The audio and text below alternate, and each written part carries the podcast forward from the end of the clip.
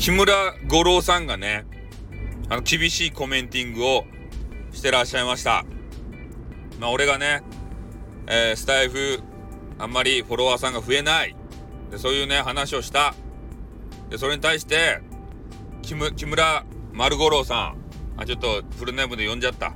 不正字で、木村丸五郎さんからね、えー、それはきっと、スタイフさんの人気に陰りが出てきたんじゃないかっていう厳しいコメンティングをいただいた。ね。でも、これは違う。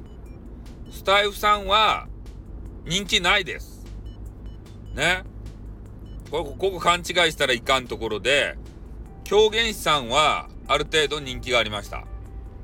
ただスタイフさんは、えー、転生してね、あの、清い心を持った、あそういう配信者に生まれ変わったんですよ。まあ、なので、人気あるかっつったらないです。ね、特に、あの、女性にとってはね、刺激が足りないです。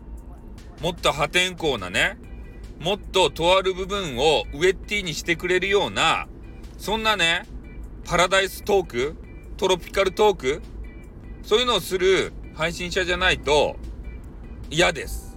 多分女子が。嫌がります。うん。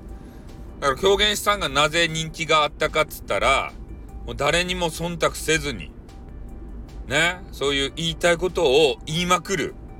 それが気持ちいいんですね。人妻さんたちにとって。ね、なかなかこう、旦那に言いたいことを言えないよって、えー、言う人も多いと思うんすよ。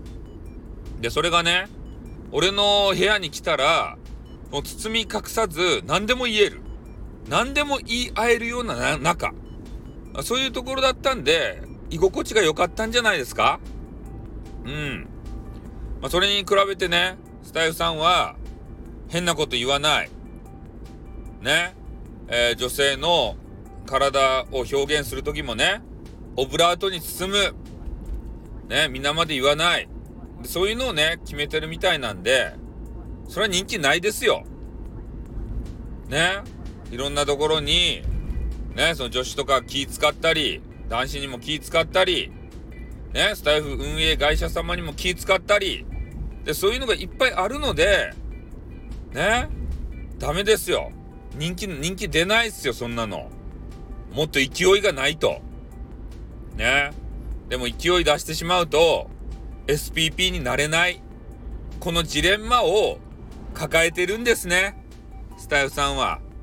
ここを皆さんにも分かっていただきたい。そして、ね、一人でも二人でもよか。ね、皆さんのお知り合い、紹介してください。で、私のフォロワーさん、増やしてください。ね、その分、あの、みんなを楽しませるけん、俺は。ね、スタイフさんで、なんとか楽しませる術をね、考えるけん。だけど一人でも二人でも、連れてきてよ。ね、新しい人ね、それでスタイフ全体を盛り上げていこうではありませんか。というわけでね、えー、木村丸五郎さんに対しての、まあ、アンサーみたいな形になっちゃったけど、ね、スタイフさんは、人気が、限りが出てるんじゃないかって言われてたけど、元から人気ないです。うん。これだけは申し述べておきたかった点ですね。うん、狂言師さんの方が人気がございました。ということで終わります。あって、またな